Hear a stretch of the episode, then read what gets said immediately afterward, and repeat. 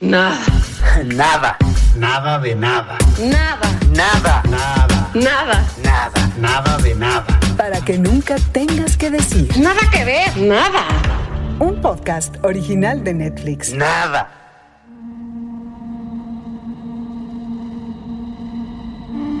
Pues compañeros, Trino Camacho, Mariana Linares, me da muchísimo gusto estar en el penúltimo episodio de Nada que Ver para el año 2020.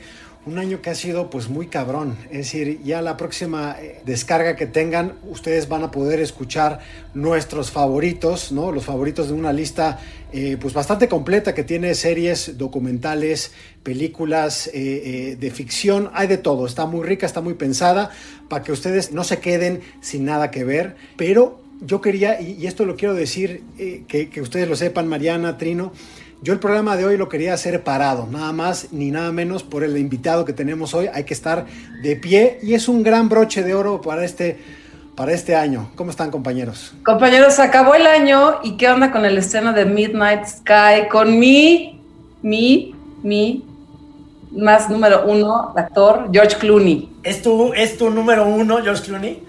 Es mío. No, no lo había, no lo había podido. La salga de barba. Ajá. Oye, aunque en esta película, en esta película, Mariana, eh, parece que lo ha tratado intensamente el 2020, ¿eh? Sí, como, sale- que le fue, como que le fue mal en el matrimonio, parece ser. Puede ser. Pero no importa, yo lo puedo consolar, no me importa. claro. Puede No, ir eso- al espacio o a donde esté. Habla- habla- hablando de Consuelo, es una película interesantísima, apocalíptica, donde vemos él es un hombre que mira al espacio, está solo, algo ha pasado en el mundo y al mismo tiempo hay cinco seres humanos en una nave flotando en el espacio. Es una cuestión como de, de incomunicación, pero tiene, eh, tiene un poco de misterio, tiene thriller, tiene tintes de Alien, de Gravity. O sea, es como realmente una mezcla de muchas de las películas del espacio que hemos visto, pero contada, pues ya lo dijo Mariana, por su papacito George Clooney. La verdad, yo, yo no le entendí los primeros, no voy a decir cuántos minutos, varios. Sí, Me sí. mantenía, me mantenía porque yo sabía que eventualmente iba a ir a desenvolver una, una sorpresa. Como dices, me encantó como lo describes, el EP, un thriller. Es todo este principio, ay, hasta que pum, se le quema la nave espacial y dices, no, chin, ya, ¿qué pasó? El extraterrestre, ya vino Pero, de la. pero al mismo tiempo siento que sí hay varios elementos que te dicen, quédate tantito, dame 10 minutos, dame Total- 15. Totalmente. Y, y que, es decir, está, es George Clooney, hay un misterio, pero también la fotografía que es brutal, ¿no? De unos espacios, porque el personaje de Clooney está en el círculo polar ar- ártico, entonces ve unos atardeceres que nadie, vemos a la Tierra también y al espacio, también una fotografía que pues podría ser como eh, eh, inspirada un poco en lo que nos enseñó Lubeski en, en Gravity. Y yo quiero decir que no lo hemos mencionado, la música de Alexandre Desplat. Es Buenísimo. un personaje importantísimo Buenísimo. en The Midnight Sky. Es verdad, es verdad. Es este, es este tipo- tipo de películas, como bien dice Mariana, que, que hay dos como líneas argumentales y no sabes en qué momento va, va a haber alguna conexión. Pa- Para, mí parecía como, como si estuviéramos viendo dos... Le estaba yo sapeando de canal a uno de ciencia ficción y a otro de, de documentales sobre el Ártico y no, no sabía en qué momento y hace una conexión muy interesante en la película. Muy bien. te mantiene todo el tiempo eh, sin saber, queriendo saber, y creo que eso lo, lo- lo logra muy bien en, en una cosa, en una historia que también todo el tiempo a mí me pasaba, me daba mucha esperanza, ¿no? Como la posibilidad de que, de que, de que funcionaran las cosas, de que alguien le contestara, de que por lo menos el cereal ya no le supiera tan horrible. Yo me estoy echando un tequila a la salud de, de mi compadre Demian Bichir, que además que lo conozco desde hace de varias películas, yo me siento muy orgulloso de que siempre hace películas de ciencia ficción que me encantan, ¿no? Ya estuvo con Ridley Scott y ahora está, ahora con, con George Clooney. Y me da muchísimo gusto porque además, tú sabes, no sé si sepan ustedes, eh, Luis Pablo, Mariana, que los, la única película en donde han trabajado los tres Bichir se llama El Santos contra la Tetona Mendoza. No hay ninguna otra, no hay ninguna otra posibilidad que los encuentren juntos más que ahí. y me da mucho gusto ver- este, verte, mi querido Demian. Demian, bienvenidísimo. Muchas gracias, Luis. Gracias a todos. Gracias, Mariana. Gracias, mi querido Trino. Eh, efectivamente, ahí, ahí, ahí estuvimos en el Santos La Tetona Mendoza. Eh, los tres cochinitos. no estaban prácticamente en la cama, ni muchos besitos les dio su mamá, pero, pero sí, allá, allá, allá andábamos. También sabes que hay otra que se llama Ciudades Oscuras. Y allí, está, y ahí estamos los tres también, pero esas son Ah, las primeras dos. Sí, sí, sí. Mira. No, fue, fue padrísimo. Mira, eh, sin ninguna duda estoy de acuerdo con ustedes en que ha sido un año, vaya año, ¿no? El 2020. eh, lleno de, de tanto y de tantas, eh, tantos retos y demás, pero yo creo que yo siempre veo eh, este tipo de circunstancias como oportunidades maravillosas para, para poder entender muchas cosas y para, por supuesto, que algo mejor de uno salga, ¿no? Yo, yo creo que si tenemos suerte, eh, un mejor nosotros saldrá de todo esto, que así, es como va a tener que ser, ¿no? Es una oportunidad maravillosa de salir de cada quien de su burbuja y entender que estamos en el mismo barco. Eso es un poco lo que le pasa a la película. En Midnight Sky es básicamente eso. Es, es, eh, y, y mira, yo estoy completamente de acuerdo contigo, Trino, porque me encanta también eh, eh, Alien. No, imagínate, yo cuando me entrevisté con, con eh, Ridley Scott, yo ya iba feliz a la entrevista cuando me dijeron, tienes esta charla con, con él ahí en sus oficinas de, de, de su compañía productora. Yo Ajá. iba feliz de sentarme a charlar con él un rato. Y para mi sorpresa, hablamos del guion unos 7, 10 minutos, yo creo, que el resto de la hora que estuve ahí, hablamos de la vida, del amor, de lo que nos gusta el fútbol a los dos, eh, del tenis, que también nos gusta mucho, y yo salí de ahí feliz. Y después cuando me dijeron que sí, que quería que me subiera a su nave, dije, wow, eh, son, son- este tipo de bendiciones que para las que uno apuesta, ¿no? Y, y ahora, en- en- en- en esta peli es mi segunda vez en el espacio y no pudo haber sido mejor acompañado, ¿no? El, el, eh, George Clooney es, es, es uno de esos artistas que, que uno no solo admira, sino que yo aplaudo cuando los buenos ganan, ¿no? Y, y- y Clooney es de esos, de esos eh, artistas, ¿no? Es sin ninguna duda uno de los mejores actores de su generación y también es un gran cineasta. A mí me gustaba mucho ya su cine antes de conocerlo a él y para mí fue una enorme fortuna que me invitara a subirme también a esta nave, ¿no? Y, y básicamente eh, me encontré, pude corroborar lo que ya sabía y lo que me ha pasado, lo que me pasó con Tarantino, con Ridley Scott, con Steven Soderbergh, con Chris White, que los más chingones son siempre los más nobles, son siempre los más eh, eh, generosos y, y la, la- la- la gente más linda, ¿no? Yo, yo no creo que deba ser de otra manera. Come in, Ether. This is Barbo Observatory. Are you receiving this? Is anyone out there? This is Ether. Does anyone copy? We're not receiving anything. That puts our last contact with Mission Control at. Three weeks. Why is it so quiet?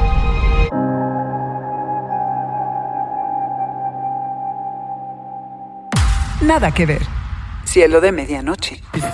Película de ciencia ficción post-apocalíptica dirigida, protagonizada y producida por George Clooney, quien ha sido nominado al Oscar en seis categorías distintas. Algo raro que demuestra lo multifacético que es en el mundo del cine. The Midnight Sky cuenta la historia de Augustine, un científico aislado en el Ártico que intenta evitar que una tripulación de astronautas regresen a la Tierra ya que se ha vuelto inhabitable. Una adaptación de Mark L. Smith de la novela Good Morning Midnight de Lily Brooks Dalton, publicada en el 2016. Actuada también por Felicity Jones, David Oyelowo, Kyle Chandler y Damian Bichir. In our galaxy alone, there are billions of stars. At least one of them has the potential to support life.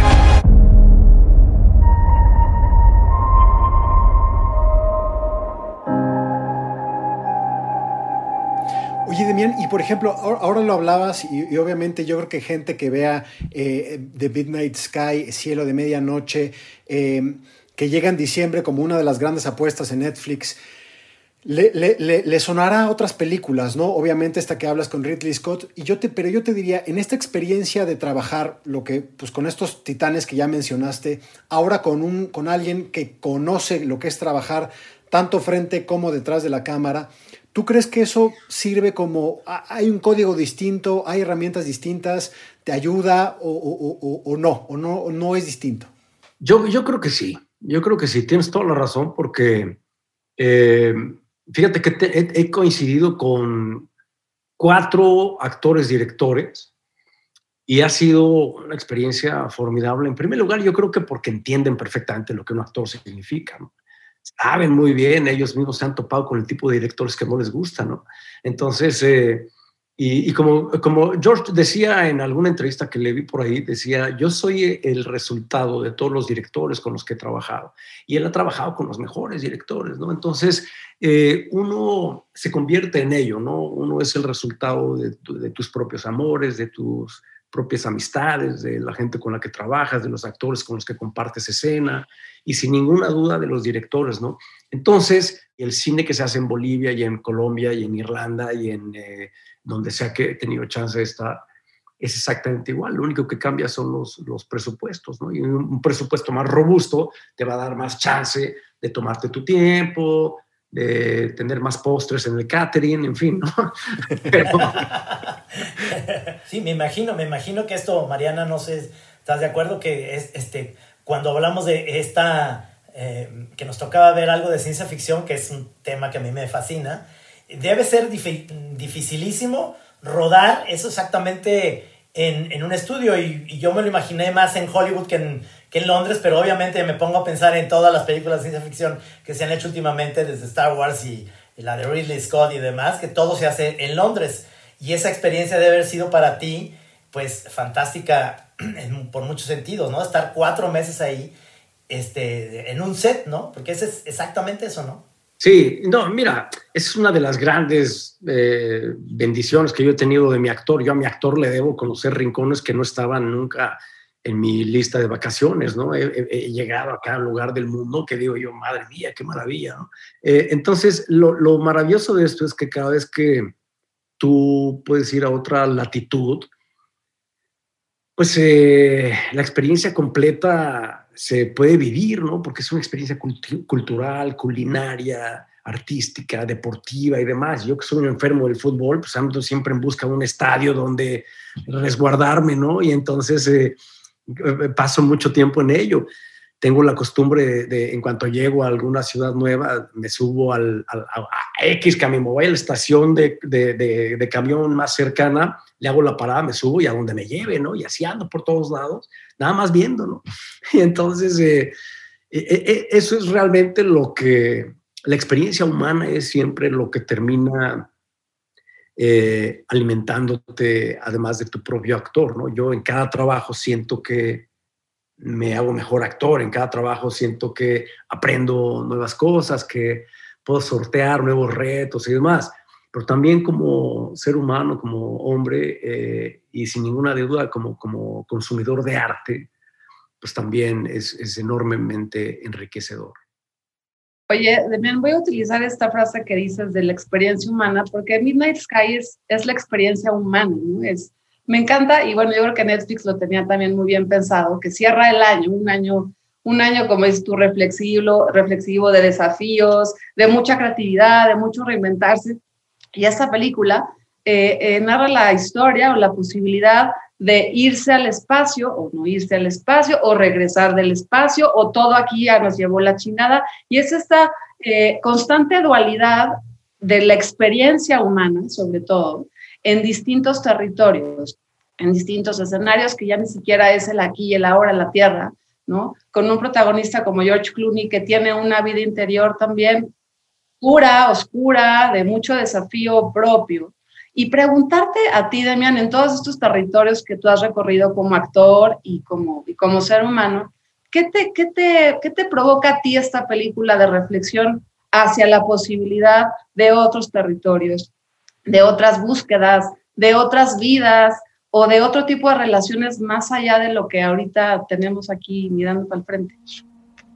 Yo desde niño, desde que yo me acuerdo, desde niño, tengo una conexión particular con, con, con, el espacio, ¿no? con lo que hay allá afuera y allá arriba. Y yo siempre he pensado que esto, yo, yo creo fervientemente en que sí hay vida en otro lado. Debe haber las mismas condiciones de distancia en un mismo sol, con las mismas características hacia un planeta como el nuestro. Y por eso eh, estos grandes visionarios, ¿no? como Ridley Scott, como ahora George Clooney, cuando hacen este tipo de películas, no las hacen únicamente porque eh, es un buen guion o porque resulta que, puede ser un éxito asegurado, sino porque también son fieles, eh, fervientes, creyentes de la posibilidad de, otras dimensiones y de otras vidas paralelas, porque estamos demasiado inmersos en esta burbuja que es nuestro propio nihilismo y que, del, que, estamos obligados a alejarnos.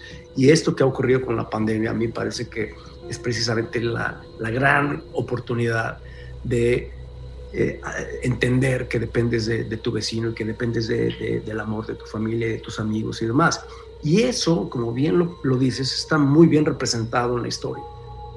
Somos, es un pequeño grupo, la tripulación somos apenas cinco tripulantes y los cinco somos completamente distintos. No solo en cuanto a fisicalidad se refiere, sino también en cuanto a culturas se refiere. Eh, con un mismo objetivo en común. Esta, esta nave, Ether, ¿no? o Ether, eh, es el planeta Tierra. Nosotros somos ese planeta, ese, ese pequeño espacio es el microcosmos en ese momento y estamos literalmente flotando en un espacio abismal como es el universo del que se conoce además muy poco, ¿no? Con todo lo que se conoce, aún se conoce muy, muy poco. Y entonces, claro, en este ir y venir y tratar de nuestra misión, nuestro objetivo más importante es, lograr hacer contacto con la Tierra, con estos últimos habitantes que no sabemos que son los últimos, ¿no? Para saber si podemos volver, para saber cómo están las condiciones para volver, porque esa era la misión, ir y volver. Y, y cuando te enteras que no hay regreso, uff, ¿cuántas veces en nuestras vidas nos ha pasado eso? Nosotros hemos tomado un montón de, decisiones que, no tienen retorno, ¿no? Eh, y, por eso es tan emocionante esta película. Cuando yo la vi, a pesar de que yo leí el guion infinidad de veces, hicimos trabajo de mesa, a, pesar de que rodamos la película, que la conozco perfecto, sé lo que rodamos, aún así me atrapaba y me, me, atrapó y me conmovió hasta las lágrimas cuando la, cuando la pude ver. Yo creo que a muchos les parecerá que es una película, una película apocalíptica, catastrófica, pesimista, yo qué sé. Yo creo que hay una enorme esperanza en su, en su factura, en su mensaje, en su historia. Y básicamente yo lo reduzco o lo resumo en una sola frase que la buena noticia es que depende de nosotros, que nosotros mismos dependemos de nosotros, que nuestro futuro depende de nosotros. La gente cuando dice, hay que salvar al planeta, hay que, hay que salvar al planeta, yo creo que eso está mal aplicado, porque el planeta, el planeta ha sobrevivido cualquier cantidad de cambios cataclísmicos desde hace millones y millones de años y el planeta sigue aquí. Y si vatos más grandes y más fuertes se fueron al diablo por un meteorito, imagínate nosotros que somos más frágiles. Entonces, los que estamos en riesgo somos nosotros, salvémonos a nosotros, no al planeta. El planeta va a vivir y va a estar mucho mejor sin nosotros. Entonces, eh, eh, eh, yo creo que esta película, más que muchas que yo conozco, te hablan precisamente de eso, ¿no? De que sí está difícil, pero depende de nosotros. Yo no sé, compañeros, si, si ustedes cuando esto, esto que dice que Demian, y es interesante y ahorita se lo quiero preguntar, me sacaba mucho, eh, me sacaba mucho eh, como de quicio no, tener control de la historia, es decir, no sabemos esto que dice Demián, que es apocalíptico, ¿no? Es decir, sabemos que hay algo pasó en la Tierra, nunca te dicen qué, eh, te dicen que es una situación muy particular donde hay pocos pobladores, porque lo que vemos realmente es a George Clooney, el personaje George Clooney, eh, moribundo que está en el círculo eh, polar ártico, en una estación donde se está comunicando con alguien o trata de, comunicarse con alguien. Y ya lo dijo Demián, pues hay unos, hay unos humanos flotando por ahí en el espacio. Entonces es un diálogo eh, entre estos dos, pero hay dos cosas que, que sí, que nos quitan mucho contexto y yo quería preguntarte también, ¿por qué nos quitan este contexto si es a propósito? Tú que preparaste mucho, tuviste muchas lecturas, yo no sé si llegaste a leer el libro, pero claro, es decir, es, un libro que tiene... Eh, eh, pues bueno, de una factura muy emocionante y además entiendo que le fue bastante bien en, en, ventas. Si se lo quitaron a propósito, un poco para desubicarnos eh, en, esta, en esta historia que termina siendo muy conmovedora. Mira, el, libro de Lily, Brooks Dalton es, es, es, precioso, es un, es un bestseller, ¿no? Y por eso la compraron, por eso compraron esos derechos. Ocurre mucho de este lado del eje eh, que se consigan los derechos de una obra y después cambian un montón de cosas o se modifiquen un montón de cosas. Ah, ah, sería muy interesante saber qué piensa Lily del resultado de esta película. Yo creo que ella va a estar contenta va a estar contenta de eh, los pequeños ajustes o cambios que, que sucedieron, ¿no? Eran otros personajes, otro tipo de crew. El hecho de que exista un mexicano en el crew que, que, que sea astrodynamicist es un eso, brother. O sea, es, es, un regalo, brother. O sea, ¿sabes cuántos, cuántos guiones llegan a mis manos con un mexicano que pueda ¿no? Ser un científico. Pilotear una nave. Pilotear una, nave, y además poder diseñar mapas en el espacio. O sea, ¿what? yo ya cuenta conmigo, ¿no? Cuando sea eso. nada más eso es un enorme lujo, ¿no? Eh, creo que, eh, sí, me, parece que es un poco a propósito el hecho de que no te develen de manera tan abierta exactamente qué es lo que está ocurriendo y cómo va todo, sobre todo porque es un reto para el espectador en tiempos en donde todo tiene que ser predigerido y en donde todo te lo tiene que dar con papilla en la boca a mí me parece que es muy importante también mantener la atención de la gente. Tú enganchas a la gente y lo conviertes en tu propio colaborador para poder contar esta historia si le das las herramientas necesarias para mantenerlo atento. Yo creo que esa es una de ellas, sin la menor duda, porque cuando de pronto se revela que, que, a propósito de eso les cuento, cuando nosotros tenemos ese momento, eh, cuando rodamos ese momento, generalmente todo este tipo de, de escenas, cuando hay imágenes, cuando hay eh, eh, videos que después se van a poner, los, los, tienes que actuar contra una pantalla verde y entonces básicamente imaginarte que allí existen, ¿no? El trabajo de, diseño de producción de esta película es verdaderamente maravilloso, que es lo mismo que pasó con Alien, ¿no? Cuando tú trabajas con, con artistas de este calibre, los mejores artistas en cada departamento son convocados y entonces se convierte en, un privilegio absoluto poderlos ver trabajar tan de cerca, ¿no? Y lo que ellos entregaron, cuando nosotros entramos a esa nave, no, hay nada que inventar. Te ahorran todo el trabajo de tener que imaginarte o pretender o inventar, ¿no? De manera que es todo tan real. Y cuando vimos esa imagen, una de las imágenes de los momentos cruciales en la historia, en donde vemos la imagen de la Tierra, eh, la pudimos ver en tiempo real mientras rodábamos y, fue durísimo, fue durísimo, fue durísimo cuando la vimos por primera vez, ¿no? Se nos quebraba, se nos quebraba la, la voz y, y, y, te conmueve hasta las lágrimas cuando lo ves en la película.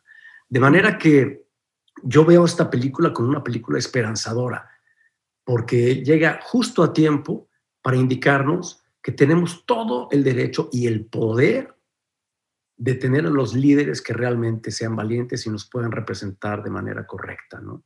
Y dejar de oponer resistencia cuando te encuentras con uno de esos líderes eh, valientes que están dispuestos a, entregarlo todo por el bien común. Eh, esa es parte de la razón por la que está todo de cabeza en el planeta completo, ¿no? Porque los objetivos siempre son distintos. Entonces, cuando yo hablo de este pequeño crew de gente que que, son completamente distintos entre sí, pero que convergen y conviven en este mismo espacio y que dependen de uno del otro para poder subsistir, eso es precisamente lo que somos los seres humanos. De manera que ni religiones, ni política, ni nada por el estilo nos, nos, nos debe seguir separando. Tenemos que entender que somos el mismo ente.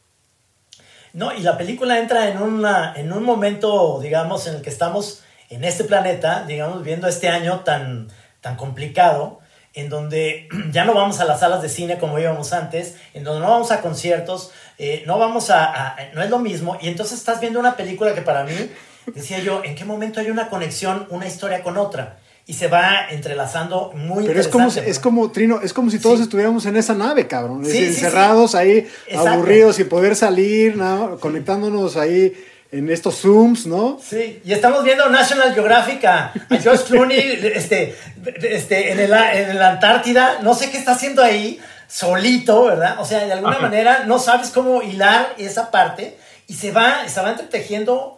En cuan- o sea, la, historia te va llevando, ¿no, Mariana? O sea, te, empieza, empiezas a tener como una angustia de saber en qué momento esto se va a unir, ¿no? A mí lo que me encantó de Midnight Sky, dentro de todo esto que dice Damián también, que me parece muy conmovedora y esperanzadora, lo cual agradezco muchísimo, es que también me llena de referencias de muchas otras películas, de muchos otros espacios, muchas otras naves, pero a la vez es una nave o es un momento absolutamente 2020, ¿no? O sea, hay un, en este primer momento que, que me hizo transportarme a Perdidos en el Espacio, la serie de hace millones de años, pero la serie también actual del, del 2019 que justo se estrenó hace un año en Netflix, porque había esta posibilidad de que en ese otro espacio el verde fuera más verde, ¿no? El calor fuera más calor, el agua se supiera más rico. Nada que ver. Perdidos en el espacio. Remake de la clásica comedia infantil de los 60 en una serie que lleva, por ahora, dos temporadas de 10 episodios cada una y tiene confirmada su tercera temporada para el 2021. Una historia de ciencia ficción y aventura para toda la familia, creada y escrita por Matt Sasama y Burke Sharpless. En el año 2048, la familia Robinson es elegida para una misión en la Resolute, una nave espacial interestelar que transporta a las familias escogidas para colonizar un nuevo planeta en Alpha Centauri. Los Robinson y demás colonos aterrizan en un planeta cercano habitable, donde deberán luchar contra un extraño ambiente y enfrentar problemas personales mientras intentan encontrar la manera de regresar a la Resolute. En Midnight Sky lo que me empieza a pasar es que mis propias referencias cinematográficas o de imaginación, como también dices tú, Demian, de la, de la propia imaginación de lo que puede ser el espacio, se van sumando en un, en un constante agridulce de lo que uno puede o no puede ser como, como ser humano. Entonces todo el tiempo estás ahí, a mí me pasó como batallando con mis recuerdos emocionales del espacio y trayéndome ahora unas pantallas transparentes, ¿no? A un ser humano ultra turbo grinch como, como George Clooney en este protagónico. Y entonces es este igual, este juego entre el espacio de siempre y el, el 2020. Sí, pareciera que a Felicity Jones están consiguiendo mexicanos para que la rescaten en el espacio, ¿verdad? No nomás Diego, no nomás Diego Luna, ahora le tocó a Demián, o sea, bueno. ¿no? Es que hay gente que sí sabe. Que, hace la ch- que saca la chamba, que saca la chamba. Hay gente que sabe lo que quiere. Oye, pero una cosa, eh, a, mí una cosa que eh, eh, está bien las referencias, todo el tiempo estás pensando, no sé si a ustedes les pasó, hay una escena donde a mí lo que me trajo es, hablando de mexicanos que saben hacer la chamba, o sea, me trajo a Alfonso Cuarón y al Chivo Lubeski en este paseo que salen a, a- a- cuando Ajá. hay un desperfecto en la nave que están tripulando, eh, eh, Sánchez, que es el personaje de Demián, que tienen que salir a pues hacer todos los arreglos mecánicos para restablecer las comunicaciones. Y ese, esa caminata eh, eh, espacial me sonó muchísimo a lo que ya el propio George Clooney hizo con eh, eh, en Gravity, que es una película que además pueden ustedes comparar y ver en Netflix. Nada que ver. Gravity. Gravedad en español. Película de ciencia ficción del 2013 dirigida, producida, coescrita y coeditada por el mexicano Alfonso Cuarón. Ganadora de siete premios Oscar de la Academia, entre los cuales Mejor Dirección, Mejor Edición, Mejor Música y Mejor Fotografía y Efectos Especiales. Protagonizada por Sandra Bullock y George Clooney, quienes quedan solos y desconcertados en medio del espacio tras la destrucción de su nave. Y yo, Demian, te quiero preguntar si realmente tú imaginas hacer una caminata especial y si realmente la harías a, eh, acompañado de Neil Diamond. Eso, es, a mí yo creo que es lo que más me pregunté. Pero ¿quién no? Es decir, si tú piensas en una caminata espacial, tiene que ser con Neil Diamond. Él tiene que entrar en tu cabina, en tu casco, ¿no? Eh, es, es, un súper chiste. Bueno, es, es, casi casi una broma privada que les juega Sánchez a, a, todo el crew cuando, cuando, cuando dice, oye, pones algo de música, ¿no? Ah, ya sé que les voy a poner ahorita. Esta es perfecta. A mí me encantaría hacer una caminata espacial con la música que quieras, brother. Este, eso sería. Pero, pero, yo creo que incluso, porque es, es, chistoso, hay una astronauta que es millennial, entonces Neil Diamond no sabe ni quién es. ¿no? Yo también, quizá tú, Trino, quizá el lado, el lado oscuro de la luna de Pink Floyd, o no lo sé. O sea, sí, sí, me pregunté ¿qué, qué música le pondrías a tu primera caminata espacial. Yo, es una de las cosas que me dejó cielo de medianoche. Yo personalmente, wow. Seguramente, mira, mi madre, que canta precioso todavía, eh, de chavilla se escapaba de casa de su madre para ir a cantar a la radio local. Y la primera vez que audicionó para que le dieran chance de cantar, le, le, le, le preguntó al pianista, ¿con cuál vas a audicionar? Le dijo, Amar y Vivir. Y es una canción salsa. Es una canción hermosa, preciosa, que además utilizo en la primera película que yo dirigí como leitmotiv, como hilo conductor y demás, ¿no? Entonces, ah. amar y vivir sin ninguna duda. Ah, mira. Qué maravilla. ¿Tú, Trino? Yo, mira, iba a decir, este, eh, la, la, de Debbie Bowie, este, ¿no? Ya sabes, este, Mayor Tom, pero se me hace muy depre. Preferiría más bien, más bien la de Police, este, Walking on the Moon, que me pondría más en el humor, ¿no? De estar ahí flotando. ¿Y tú, LP? Yo creo que iría con algo indudablemente rockero, aunque Neil Diamond me sentí como, me, me, sentí justo como el astronauta que dijo, neta, esta es la canción que, o sea, porque estaba descubriendo un poco a Neil Diamond y a mí Sweet Caroline no me, no me encanta. Yo creo que elegiría algo de, algo de Pink Floyd. Pero es muy, de, entiendo que es muy denso. Entiendo no, que a mí me denso. encanta Neil Diamond, ¿eh? A mí sí me gusta Neil Diamond, perdón. Pero tú, Mariana, ¿qué? ¿Qué pondrías? Ah, prohibido murmuran por las calles. Me llevaría a Selena a la luna, fíjate. Selena, ok. no está mal amar y vivir y, y, y amar y vivir y Selena. Eh, no, no, son, diferentes. Yo creo que habla un poco de, de, lo, que nos, lo que nos corresponde y lo que nos contamos. Y yo quería preguntarte también, Demian, ¿qué has sentido? Tú estuviste nominado al Oscar en 2011 por una extraordinaria extraordinaria película donde hacías a un jardinero pues inmigrante a Estados Unidos, la historia, una historia de paternidad, un poco como la que estamos viendo eh, eh, en, en, en, The Midnight Sky eh, de George Clooney. ¿Qué tanto ha cambiado en Hollywood? Tú decías ahora vas y vienes, trabajas con mucha libertad en varios países, pero ahí en, ese, barrio que sabemos que no es difícil, que tú eres un sobreviviente ahí, ¿qué, tan, qué tanto ha cambiado en estos nueve años? pues mira, eh, es, es, sin ninguna duda uno de los terrenos más competitivos que hay por todos lados. ¿no? Eh, algo que yo he podido constatar en las oportunidades que he tenido de rodar en otros sitios es que hay maravillosos actores en todas partes del mundo. Y, yo por eso siempre agradezco, además lo, lo, digo completamente en serio, agradezco de corazón siempre, antes de entrar a un escenario, antes de rodar una escena, antes de empezar una película, eh, incluso antes de abrir un guion, cuando me ofrecen algo, cuando me lo mandan, porque sí soy privilegiado. Hay millones de actores en busca de un sitio para poder hacer lo que amamos, ¿no? La competencia es brutal, es brutal en todos sentidos y en todos lados, ¿no? No es, no es fácil en ningún país. Pero lógicamente, pues siempre trae, eh, hay muchos actores que tenemos un hándicap natural, cuando se trata de eh, actuar en otro idioma y demás. Yo soy el primer sorprendido, porque yo es un idioma que aprendí adulto, ¿no? Entonces soy el primer sorprendido en tener una carrera en otro idioma. Sin embargo, eh, para mí es, eh, no, es un, eh, no es un problema moverme al sitio donde haya una buena historia, un buen proyecto y demás.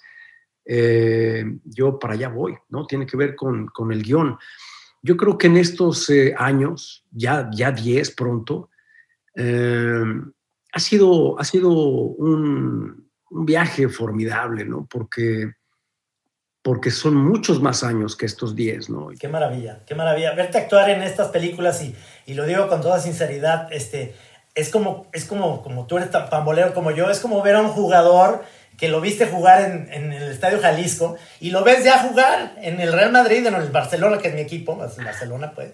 Y te veo a ti en esas películas y veo a, Memo del Toro, porque yo me lo digo el gordo, porque lo conozco desde que era Memo, no era gordo. Y ves a, a, Cuarón y ves a, al negro, te veo a ti, te veo a Diego y veo a él y, ves a todos, a todos ustedes haciendo este, este tipo de cine, este tipo de películas que ya rompieron ese esquema del el actor mexicano que va a hacer papeles típicos me da muchísimo orgullo. Nada que ver. Latinoamericanos que han triunfado en Hollywood. Muchos latinoamericanos han triunfado en la industria del cine estadounidense y en específico en Hollywood. Una forma de medir ese éxito es revisar la historia de los países latinoamericanos en los premios Oscar. En la región ha habido 26 nominaciones a Mejor Película Internacional, de las cuales cuatro se llevaron la estatuilla. Las Argentinas, la historia oficial de Luis Puenzo y El secreto de sus ojos de Juan José Campanella. La chilena Una mujer fantástica de Sebastián Lelio y la mexicana Roma de Alfonso Cuarón. Sin embargo, Mejor Película Internacional no es la única categoría en la cual se han galardonado latinoamericanos. En 2014, Alfonso Cuarón se convirtió en el primer latinoamericano en obtener el Oscar a Mejor Director por Gravity, seguido por Alejandro González Iñárritu con Birdman y The Revenant, y por Guillermo del Toro por La Forma del Agua, algunas de ellas galardonadas también como Mejor Película y Mejor Guión Original. Tres cinefotógrafos latinoamericanos también se han llevado estatuillas por su trabajo. Claudio Miranda por Life of Pi, Emanuel Lubezki por Gravity, Birdman y The Revenant, y Guillermo Navarro por El laberinto del fauno. Actores y actrices también se han llevado premios Oscar tanto por sus papeles protagónicos o secundarios. Anthony Quinn, José Ferrer, Benicio del Toro, Lupita Nyong'o y Rita Moreno. Por último, ha habido latinoamericanos galardonados en categorías como Mejor Dirección de Arte, Mejor Banda Sonora, Mejor Canción, Mejor Cortometraje, Mejor Cortometraje Documental y Mejor Maquillaje, además de algún Oscar honorífico. Me da muchísimo orgullo, estás en una película bien padre aquí en, en esta Midnight Sky, estás en un súper papel y lo haces muy chingón, neta. Pues gracias, brother, muchas gracias, te lo agradezco del alma y y le agradezco también a toda la gente, ¿no? A todo, a todo, el, a todo el público que sigue tu trabajo y que constantemente te recuerdan que ahí están, ¿no? Eh, y, yo por eso feliz de siempre de, volver a, rodar en México, ¿no? No hay tantas chances como la gente podría creer, ¿no? Muchas veces ni siquiera se acercan a ti pensando que no vas a creer, ¿no? O que, o que como estás por otros lados, han de decir, ah, ese voy a de cobrar mucho. Y no, el mejor ejemplo es precisamente estas dos películas que se hicieron una tras otra, ¿no? La película de menor presupuesto que he hecho en mi vida, que fue la de Danica, eh, seguida de esta otra, ¿no? Mm, la mayor parte de las decisiones que uno toma tiene que ver con quién hace los proyectos, de qué están formados, cuál es la carne que tienen, ¿no? Eh, que, cómo es la historia y por supuesto si es un personaje tan rico como este.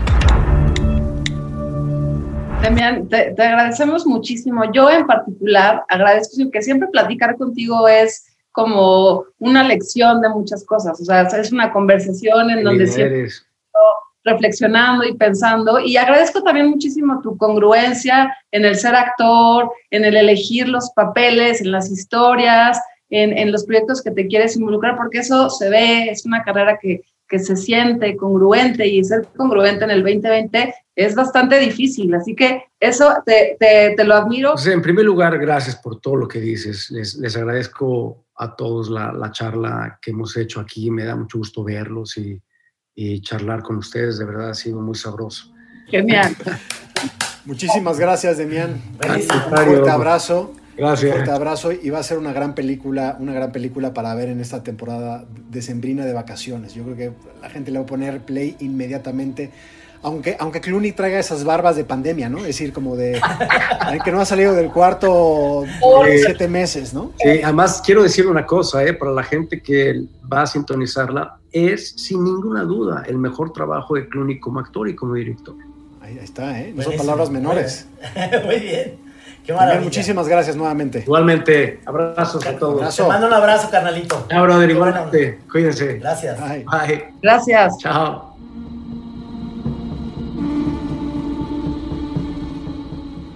Para que nunca tengas que decir. Nada que ver. Nada.